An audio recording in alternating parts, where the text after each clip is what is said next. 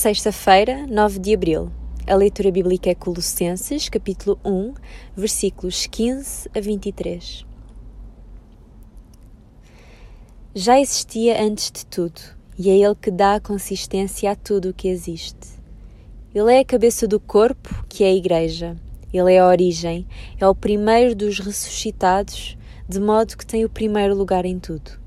Porque Deus achou por bem estar totalmente presente no seu Filho e também, por meio dele, reconciliar consigo mesmo tudo o que existe na terra e no céu, estabelecendo a paz pelo sangue derramado na cruz.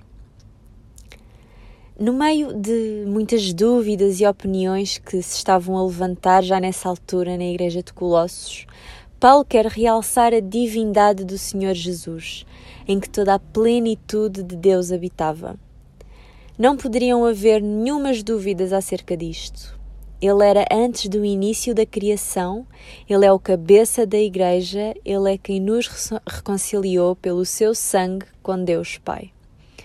A Igreja deve dar testemunho disto mesmo. Nós fazemos parte daqueles que estão mencionados no versículo 21, se é que permanecermos firmes na fé em nosso Senhor Jesus.